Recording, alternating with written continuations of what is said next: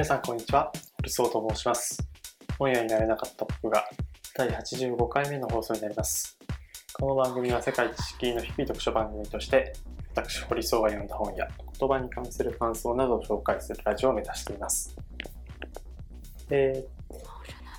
先週の日曜日にですね、あのー情熱大陸、前、毎週やってますけど、あのー時々見ています。プロフェッショナルと情熱大陸は、あのめちゃくちゃベタですけど、20代ぐらいの頃からこう見始めて、割とやっぱり放送です影響を受けている番組も結構あったりしますね。えー例えば情熱大陸だと、あの、2000、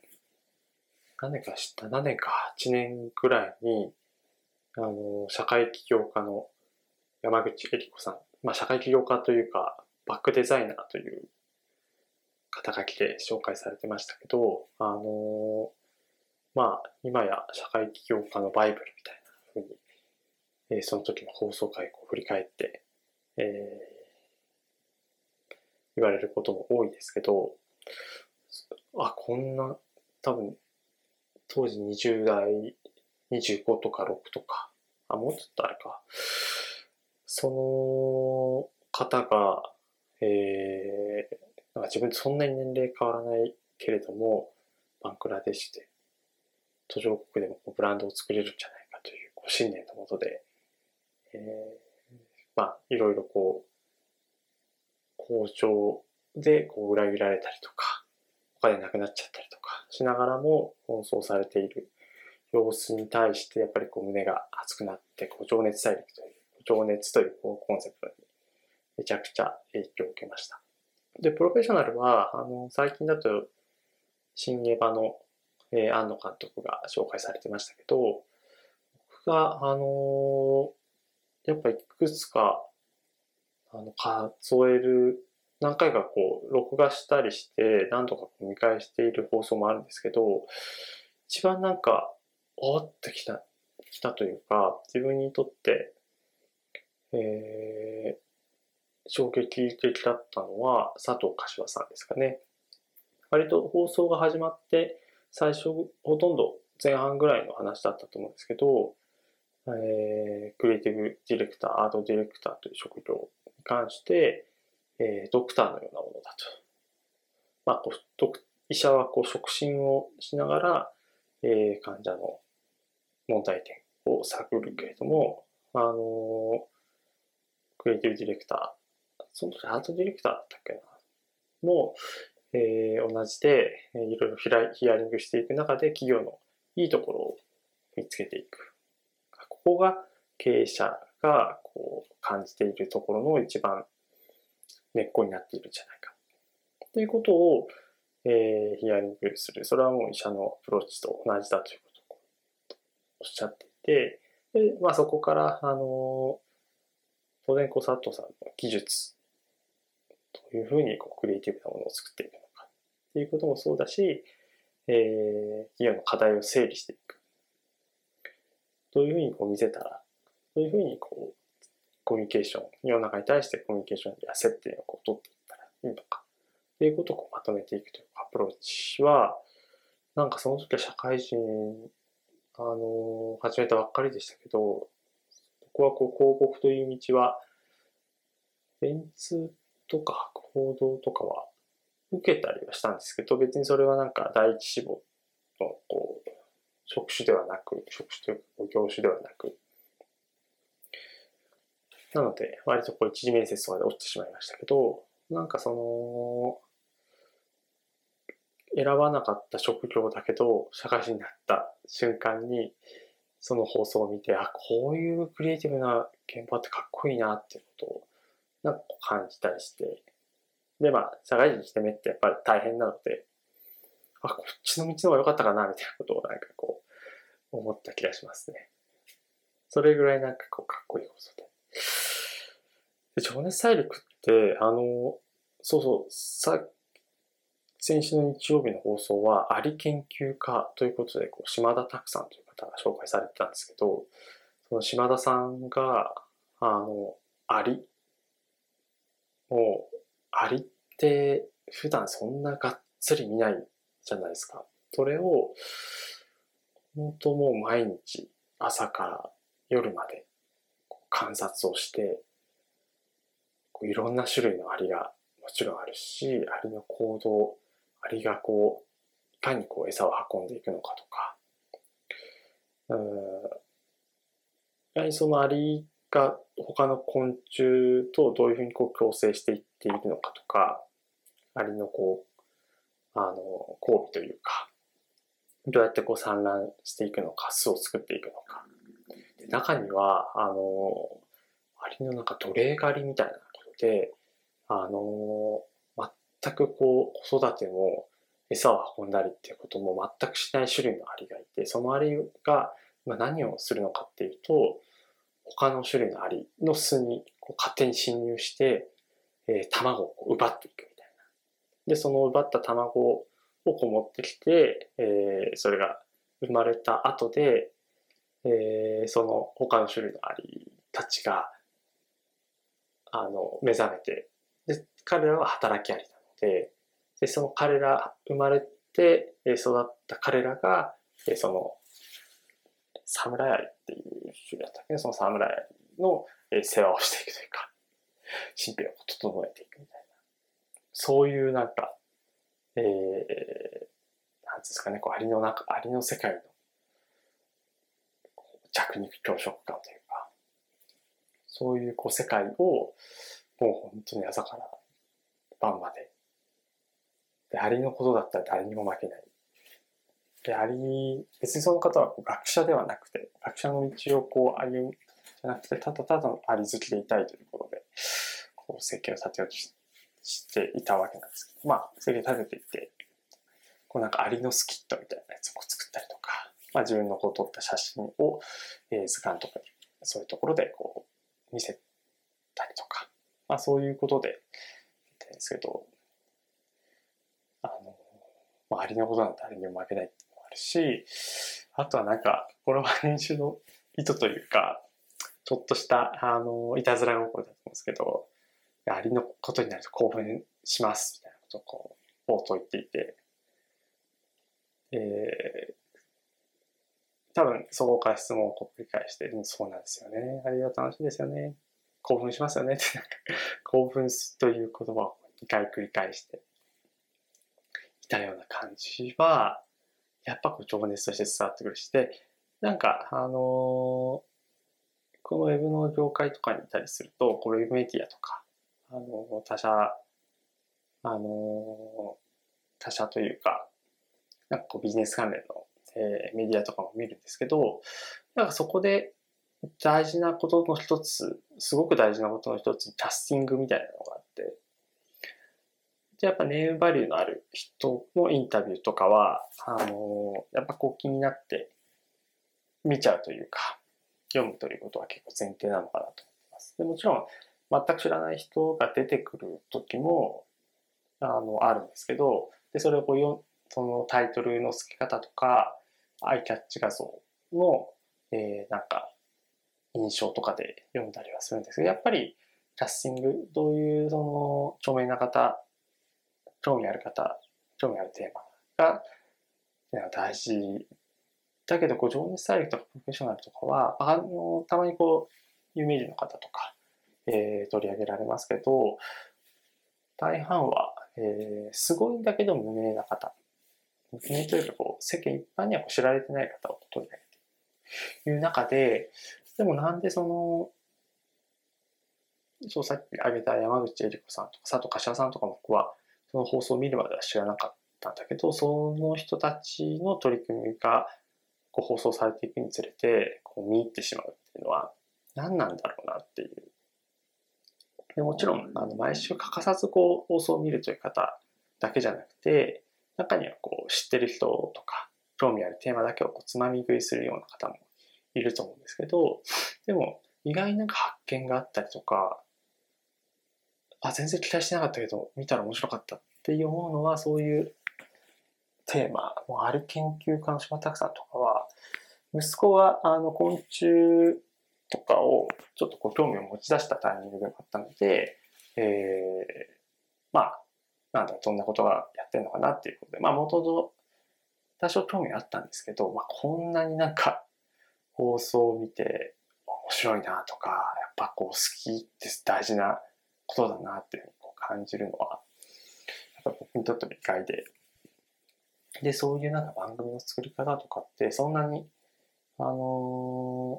どこが面白いのかとか、どういう作り方してるのかっていうのは、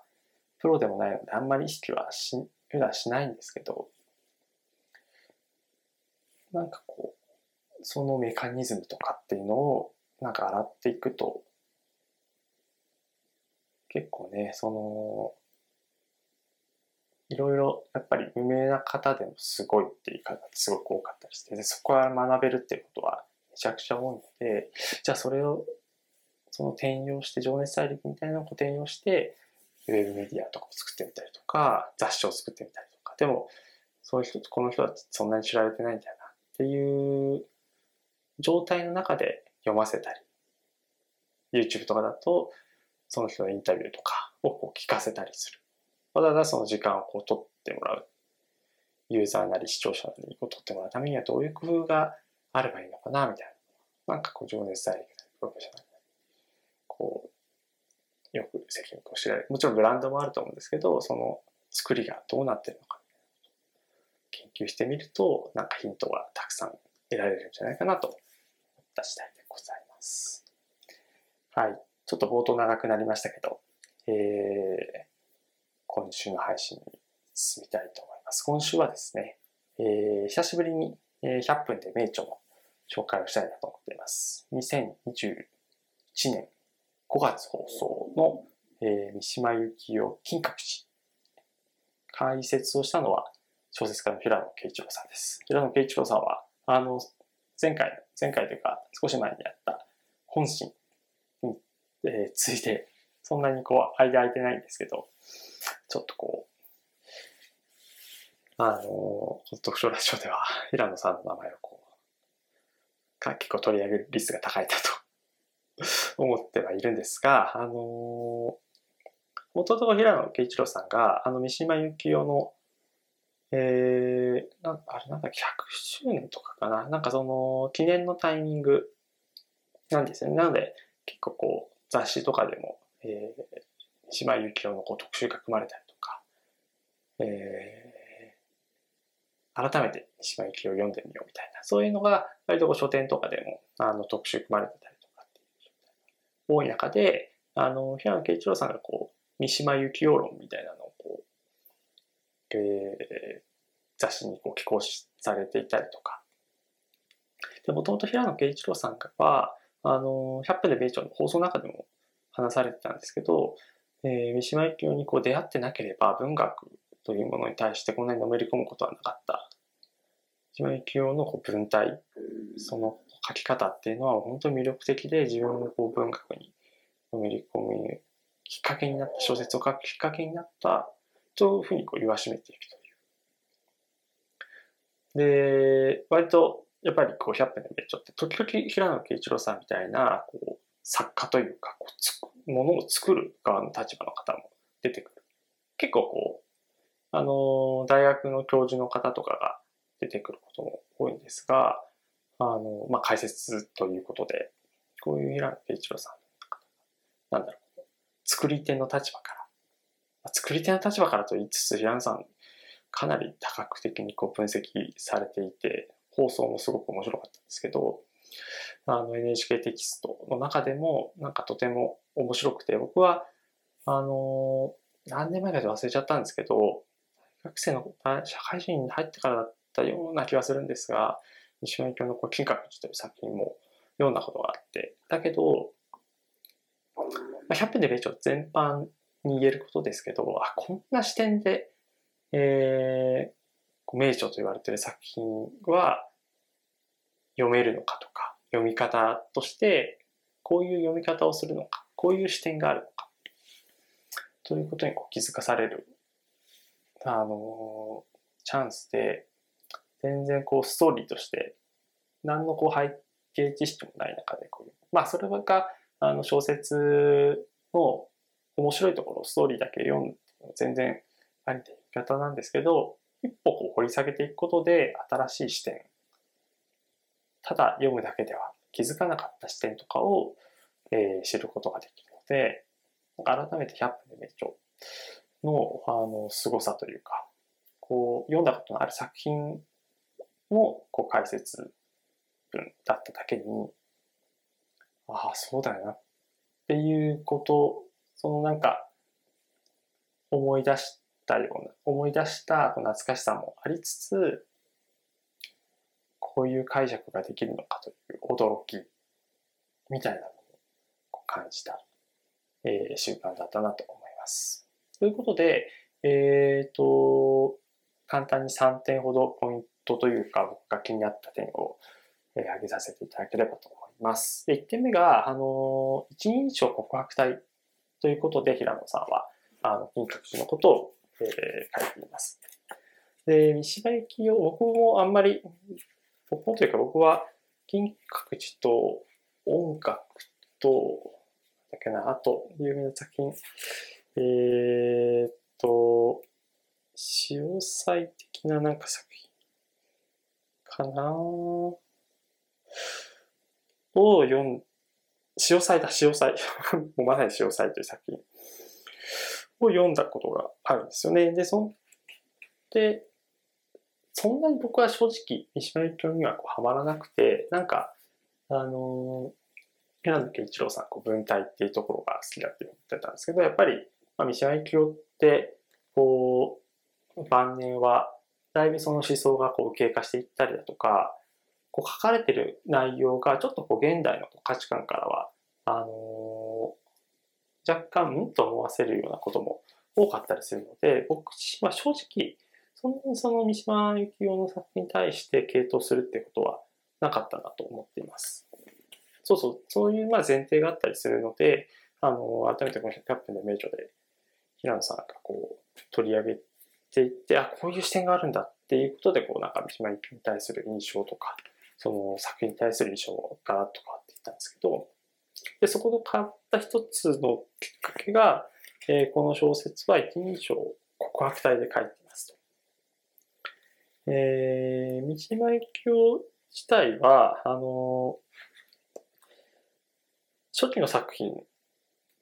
一人称で書いた長編小説は実は仮面の告白告白と金閣寺だけなんです。40歳頃に音楽という疑似一人称体な長編小説を書いていますが、主人公と語り手が合致した告白体の長編小説はこの2作のみです。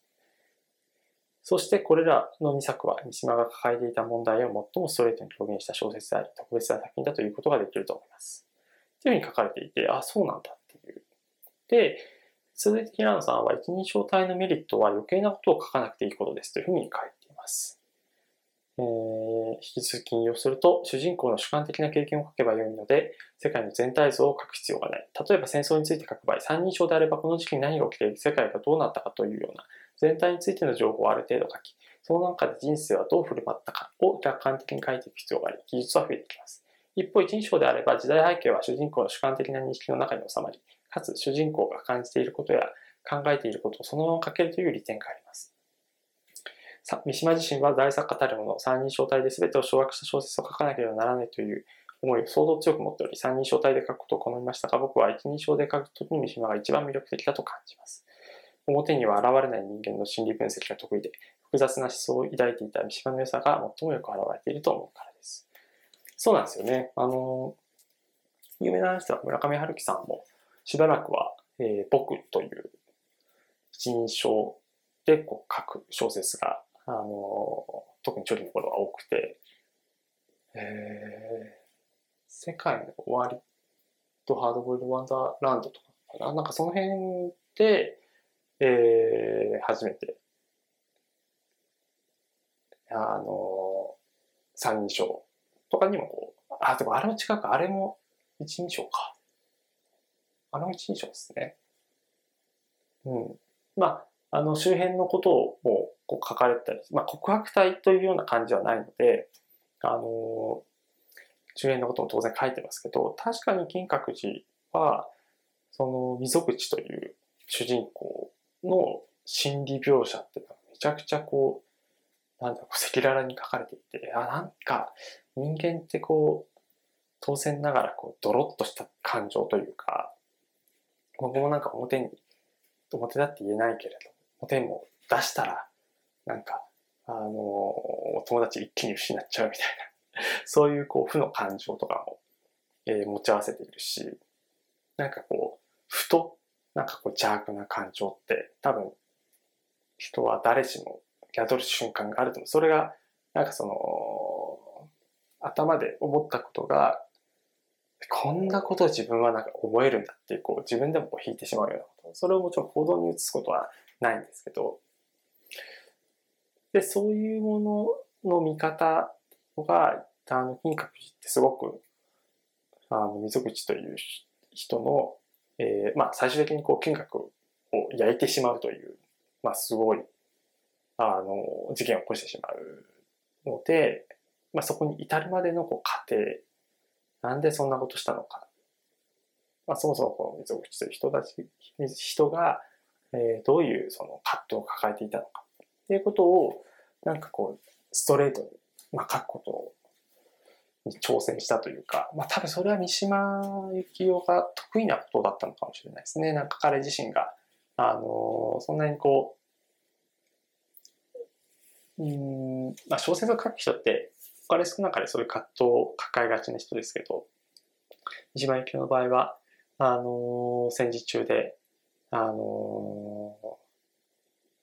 徴兵されそうになった時も、こう最初試験で、えー、ちょっと体調があんまり良くないねってことでこう落とされたりとか、まあそういう多分、なんかコンプレックスみたいなのはきっと抱えているんだと思いたのかなというような想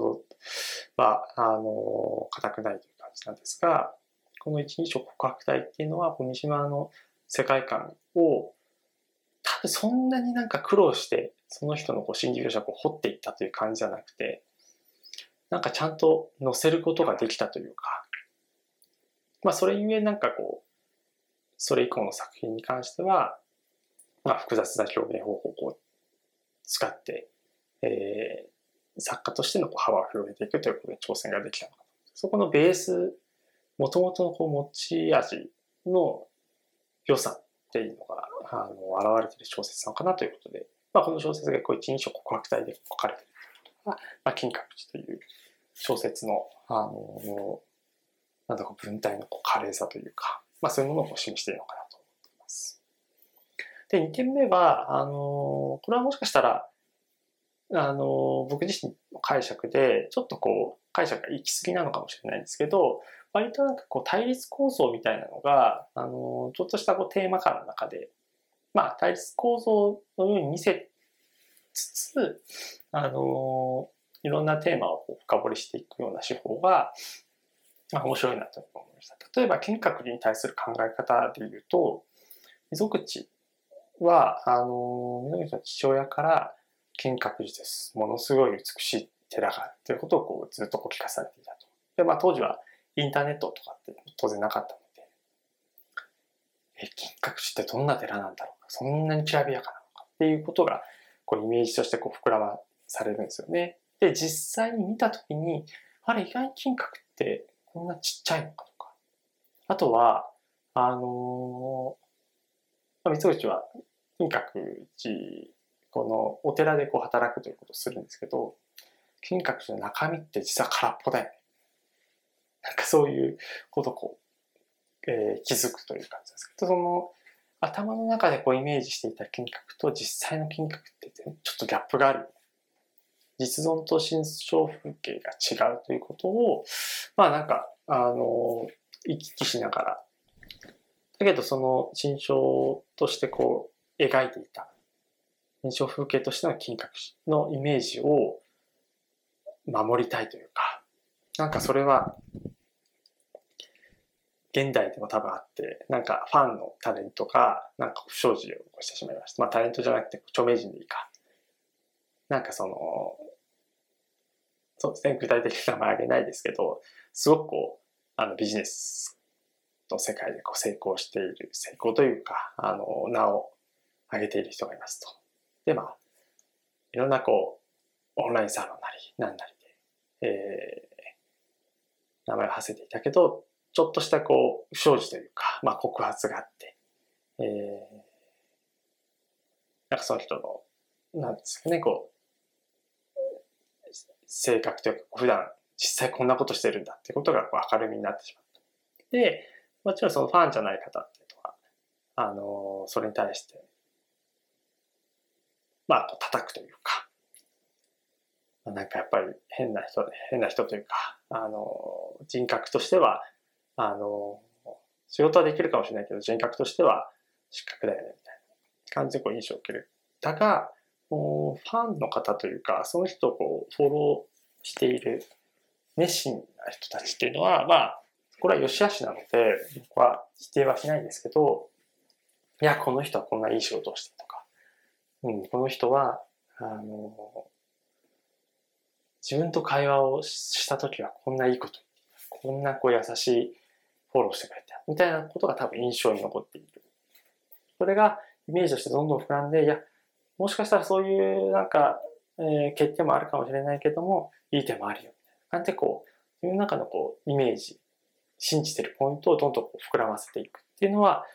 あ、なんかそういうことあるなっていうのを、なんかこう読みながら、こう、勝手にこうイメージを膨らませていって、ある意味そのイメージを、えー、まあその本になり、その対象に押し付けてるという側面はあるのかなと。この小説別に金閣寺そのものを、まあ、焼いてしまうわけなんですけど、金閣寺の側からしたら迷惑な話ですよね。だけど、井戸口自体がそこのイメージをこう、どんどん膨らませていて、で、あのー、憧れの存在であったりだとか、憧れの存在が、が高、その気持ちが高まって、うん、いや、憧れているその上下関係みたいな感じで、そういう関係だったけど、いつかは俺の方が上になってやるとか。で、まあ、だんだんだんだんこう、共滅感望というように、こう、一緒にこう、自分の手で一緒に滅びていこう。なんかそういう風にこう移行していく。だからその対立構造みたいなのが、こう実存しているものと心象風景って違ったりとか。あとは認識と行動、世界の変え方っていうことで認識と行動の二つの側面があるよねということをこう話しています。これなんかやっぱ面白くて、あのー、なんだろう、こう、世界ってまあそんな変わらないし、あのー、実際は。だけど、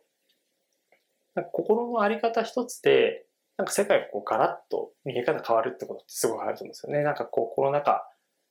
なので、世界がすごく悪く見えちゃうけど、こう、見方を変えることによって、あのー、例えばズーム会議みたいな一気に進んだりとか、まあ、リモートワーク、まあ、これからどうなっていくかわかんないですけど、そういうリモートワークという手段がこう一般的になったことで、あれ？なんかこう、企業の中でこう働く企業にもう満員電車乗って、あの、がつく働いていくっていうのが当たり前だったけど、こういう働き、この家でこう仕事をして、なんか保育園とかの送り迎えとか、なんか自分ですることができる環境で、みんなで、あの、ご飯をこう食べるっていう状態が作れるってすごく実はいいことなんじゃないか。みたいな、なんかその、そういうことに気づいて、ことでコロナ禍っていうものが、まあ、大変、もちろん大変であの苦しんでる人たくさんいるんですけど、コロナ禍の中で、あの割とこう自分たち、自分がいるコミュニティであったりだとか、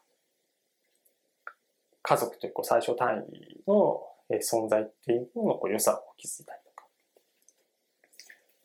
なんでそのコロナというものがあの見方によってはプラスになっていくみたいな。だけど、あの、こう、やっぱ行動しないと変わんないよねというか、あの、そういうふうにこう思ってばかりというのが世の中全く変わんないから、なんかこう文句言ったりとか、あのなんかこう課題意識感じる時は、もう何でもいいから行動しないといけない。で、口先言ってても、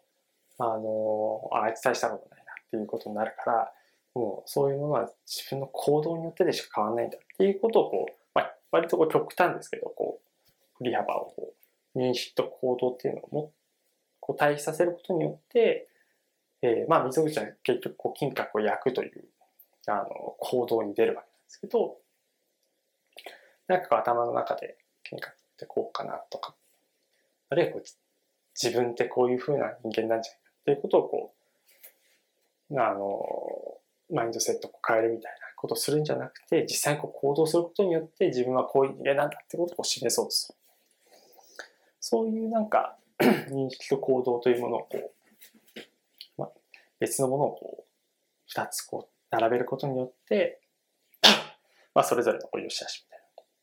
っきりしたという、はっきりさせたということは特徴かなと思います。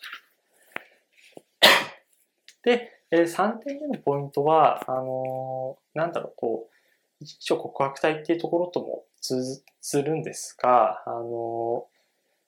まあ、溝口のこう弱さというか、うん、なんとなくこう、溝口という人間の、うん、なんかこう認めてもらいたいとか、そういう部分のこう赤裸々なこう思いっていうのはなんかすごく、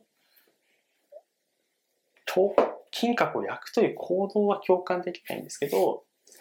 そこに至るまでの、なんだろう、心理みたいなのは、やっぱりこういくつかこう共感できるところも多いかなと思っています。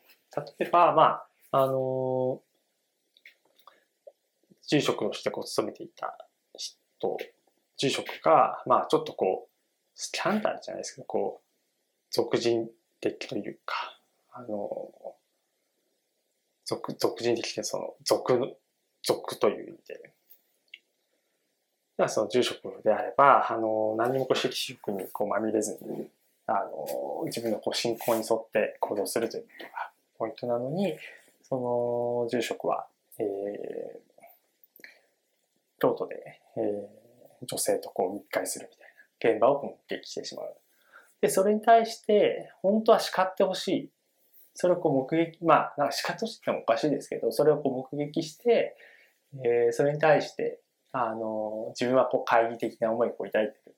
で、そ、そういう自分に対して、なんかその住職が、えー、ちゃんと自分の、あの、持ち場についてしっかりやりなさいっていうことをこう、言ってほしい。なんか自分の存在をちゃんとこう、認めて叱るべきとか叱ってほしいというふうに思っているところとか、ただ、緊急と約前日にこう来た、あの、翔さんから、まあ、こう話をしていく中ですごくこう、なんか、波長があったりする中で、いや自分はそんな大した人間じゃないです。自分のことをこう見抜いてください。もう、自分はこう明日金閣を焼こうとしてるんです。みたいな。そういうこう、ことが相まってこう、私を見抜いてくださいという言葉を発するんですけど、そういう、なんだろう、やっぱりこう言葉、その小説って、その、文体とかテーマとかももちろん大事。さっきの対立構造でこう、やるというこう手段というか、そういうこの小説をこう、輝かせるための手段の持ちようってすごく大事なんですけど、セリフの一つ、私を見抜いてくださいっていう、セリフのこう強さとか、あのー、祭り、平野さん自身も名文として、えー、紹介しているんですが、あの、まあ、最終的にこう金閣を、えー、焼いた後に、まあ自分もこう死のうと思ってたんだけど、もう、あの、生きようと、生きることを決断。まあ捕まって、あ捕まって、あの、刑務所の中で、だけどこう生きようとするという。で、そこの最後のこう一文ですね。えーポケットを探ると、こ、刀とハンカチにつったカルチモンの瓶とか出てきた。それを谷底めがけて投げ捨てた。別のポケットのタバコが手に触れた。私はタバコを飲んだ。一仕事を終えて一服している人がそうよく思うように生きようと私は思った。という言葉、なんかその、なんか指摘であるというか、割とこう、今風の言葉で言うともしかしたらエモーショナル、エモいというような感じかもしれないんですけど、でもそのなんかやっぱり言葉のこう選び方というか、そこは、あの、僕は読んだその原種読んだ時はあんま気づかなかったですけど、まあ、確かに一つ一つの言葉がみずみずしくて強くて印象に残ってっていう、まあ小説のベースになるようなところ。まあ、やっぱここの辺のワードセンスというか、そこがつまらなかったら小説いくらなんかテクニックでなんか盛り上げようとしてもなんかこう冷めてしまう部分があるけどやっぱりこう何か読者をの心をこうグッと引きつけるような自分が書けるかどうかっていうことに関してまあ当たり前っちゃ当たり前なのかもしれないですけど小西真幸雄のあの小説家としての、まあ、凄さというか、まあ、才能というかのをこう表している部分なのかなと思っています。そのことはやっぱベースにあって、まあ、三島由紀夫という人があの一部の人でなく多くの人に割とこう間口が広く愛された小説家だったんだなということがなんか言えるのかなという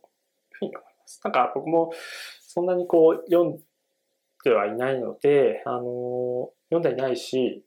ここ多分数年は三島由紀夫の作品は全然触れてないんですけど、まあこのやっぱり名著をきっかけに、まあ機会があれば、あの、なんとか読んで、で、この読書ラジオでも、